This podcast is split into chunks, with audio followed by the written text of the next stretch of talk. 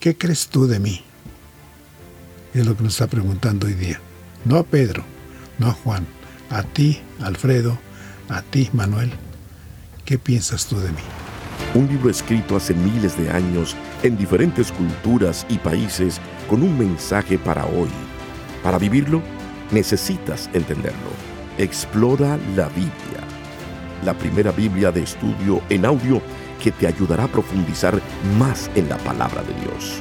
Expertos biblistas explican los aspectos históricos y culturales que facilitan la comprensión del texto. Explora la Biblia. Un poco de levadura fermenta toda la masa. Con esta frase, Jesús hace una declaración importante frente al comportamiento y enseñanza de los líderes religiosos de su época. En este episodio del podcast Explora la Biblia, hablaremos de Mateo 16, un capítulo que aborda diversos temas. Hola, te habla Lloyd Ortiz y junto al doctor Alfredo Tepox analizaremos este capítulo. En este episodio hablaremos sobre una señal del cielo, la petición extraña de los líderes religiosos, la confesión de Pedro sobre Jesús más que un profeta, la advertencia de Jesús sobre su muerte y su relación con el cumplimiento de las escrituras en el Evangelio de Mateo, la levadura de los fariseos, cómo un poco de maldad puede dañar a los demás. Explora la Biblia. Acompáñanos.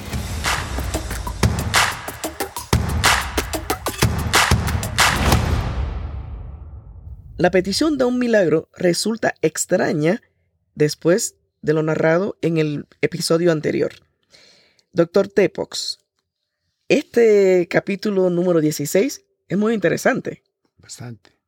Habla de la confesión de Pedro. Jesús anuncia su muerte. ¿Qué nos puede compartir? Bueno, para empezar, eh, la demanda de una señal. Resulta que muchas veces... Otra vez una demanda de señal. Otra vez. O sea, quienes quieren ver, ven. Y quienes no, no ven, aunque se le pongan las cosas enfrente. Entonces, ellos no, no quieren ver y por lo tanto no ven. Y la demanda de una señal es, no, lo que has hecho no, no vale. Danos algo contundente, algo que no podamos refutar. Pero simplemente es una exigencia de gente que no quiere aceptar lo que está viendo. Entonces, ¿para qué la señal? Y viene la crítica de Jesús. Piden señal y no les va a dar, dar señal más que la que están viendo. Es tan obvio para quien quiere ver y tan invisible para quien no quiere ver. Me interesa la cuestión de la levadura de los fariseos porque marca cómo un elemento tan pequeño como es la levadura puede inflar el pan y de igual manera un, poco de maldad en la gente puede hacer mucho daño a los demás. Entonces la comparación es muy obvia. Me parece que es obvia. Habrá quienes no vean lo obvio.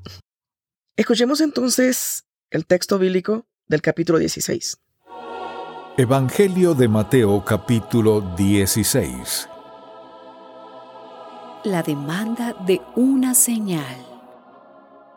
Los fariseos y los saduceos se acercaron a Jesús para ponerlo a prueba y le pidieron que les mostrara una señal del cielo. Pero él les dijo, Al llegar la noche ustedes dicen, va a ser buen tiempo porque el cielo está rojizo. Por la mañana ustedes dicen, Hoy habrá tempestad porque el cielo está rojizo y nublado.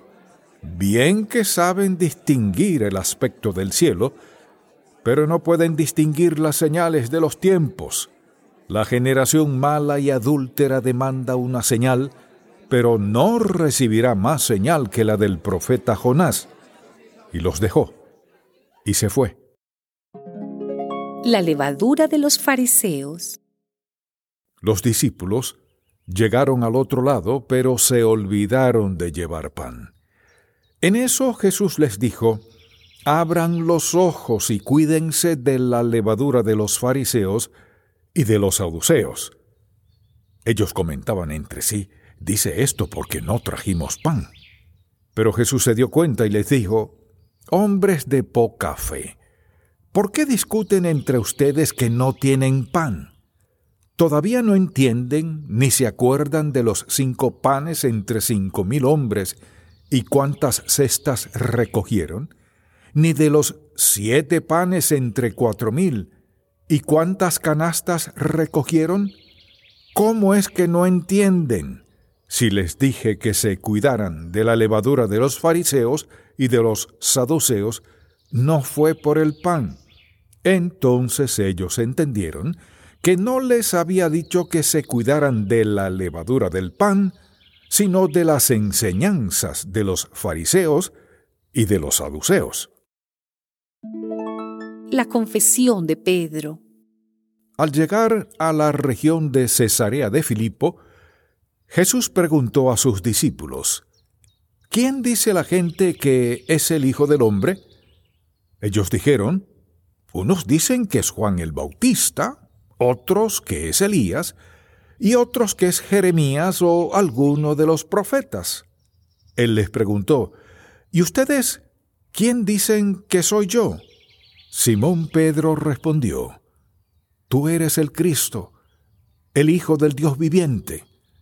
Entonces Jesús le dijo, Bienaventurado eres, Simón, hijo de Jonás, porque no te lo reveló ningún mortal, sino mi Padre que está en los cielos. Y yo te digo que tú eres Pedro, y sobre esta roca edificaré mi iglesia, y las puertas del Hades no podrán vencerla. A ti te daré las llaves del reino de los cielos.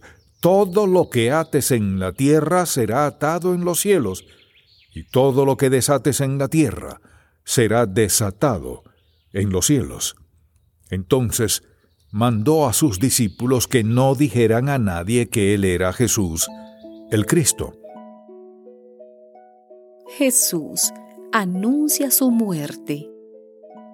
Desde entonces, Jesús comenzó a explicar a sus discípulos que él debía ir a Jerusalén y padecer mucho a mano de los ancianos, de los principales sacerdotes y de los escribas, y morir, y resucitar al tercer día. Pedro lo llevó aparte y comenzó a reconvenirlo. Señor, ten cuidado de ti mismo, que esto jamás te suceda. Pero él se volvió y le dijo a Pedro, Aléjate de mi vista, Satanás, me eres un tropiezo. Tú no piensas en las cosas de Dios, sino en cuestiones humanas. A sus discípulos Jesús les dijo, Si alguno quiere seguirme, niéguese a sí mismo, tome su cruz y sígame. Porque todo el que quiera salvar su vida la perderá y todo el que pierda su vida por causa de mí la hallará. Porque, ¿de qué le sirve a uno ganarse todo el mundo si pierde su alma? ¿O qué puede dar uno a cambio de su alma? Porque el Hijo del Hombre vendrá en la gloria de su Padre con sus ángeles, y entonces pagará a cada uno conforme a sus obras. De cierto les digo que algunos de los que están aquí no morirán hasta que hayan visto al Hijo del Hombre venir en su reino. Este capítulo que acabamos de escuchar, doctor Tepox, tiene dos aspectos muy interesantes. La confesión de Pedro y Jesús comienza a anunciar su muerte. Sí, es muy importante y además eh, significativo el hecho de que esto podríamos llamarle corazón del Evangelio de Mateo. Porque hasta este momento pareciera Jesús un profeta más, puede ser un hacedor de milagros, puede ser un maestro excelente, hemos visto en las parábolas, en el Sermón de la Montaña, pero ¿cuál es finalmente el propósito de Jesús? Y aquí la discusión siempre ha sido, ¿Jesús vino a fundar una iglesia? Hay quienes opinan que sí, otros que dirían que no. Pero lo que sí importa es la confesión de Pedro que reconoce en Jesús quién es Él. Habría opiniones. Siempre en la acción de todos, alguien se forma una opinión del, del otro. Y si pidiéramos opinión de qué piensan de nosotros, siempre habría una opinión. Opinión. Pero aquí la certeza ya no opinión, sino certeza de Pedro, llama la atención. Y lo que el evangelista está recalcando es que algo sucedió en Pedro, el que va a negarlo después, curiosamente, pero aquí lo confiesa como tú eres hijo de Dios. No importa qué opinen los demás, importa qué opines tú personalmente de mí, eso es lo que está señalando Jesús. Lo demás, los argumentos en cuanto a qué significa Pedro, si Pedro es piedra y qué piedra es, si funda con eso a partir de ese momento una iglesia o no la funda, eso yo lo dejaría a los teólogos. Pero el texto sí señala la importancia de una confesión personal en cuanto a Jesús. ¿Qué crees tú de mí? Es lo que nos está preguntando hoy día. No a Pedro, no a Juan, a ti, Alfredo, a ti, Manuel. ¿Qué piensas tú de mí? Y creo que eso hay que señalarlo muy enfáticamente. Muy vigente, y yo creo que es precisamente le estamos preguntando a usted que nos está oyendo, ¿qué piensas de Jesús? E inmediatamente Jesús comienza a anunciar su muerte. Aquí hay un cambio, ¿no? Completamente es una nueva etapa en este Evangelio, pero precisamente, digamos, en la historia. Me parece muy importante el hecho de que una vez que Jesús ha escuchado la confesión de Pedro, que es lo que opinan otros de él, y la certeza, señalaba yo hace un rato, de Pedro, al decir tú eres el Cristo Hijo de Dios viviente, ahora es la conciencia, la seguridad que Jesús tiene de sí mismo y de su misión. Y aquí es importante señalar que anuncia su muerte de manera profética, pero en base a un preanuncio de las Escrituras. Tengamos presente siempre al leer Mateo que para él el cumplimiento de las Escrituras es fundamental y el interés que él tiene a contar la vida de Jesús en su Evangelio es justamente porque con sus escritos él recalca que el Mesías prometido no fue alguien que no haya cumplido las escrituras. Y él recalca que ese cumplimiento se dio en Jesús de Nazaret. Así concluimos este episodio y le invitamos que nos escuchen en el siguiente con un tema muy, muy interesante, la transfiguración. Gracias por escucharnos. Busquen más notas en la Reina Valera Contemporánea, edición de estudio en su formato impreso. Muchísimas gracias. Un libro escrito hace miles de años en diferentes culturas y países con un mensaje para hoy. Para vivirlo, necesitas entenderlo. Explora la Biblia, la primera Biblia de estudio en audio que te ayudará a profundizar más en la palabra de Dios. Expertos biblistas explican los aspectos históricos y culturales que facilitan la comprensión del texto.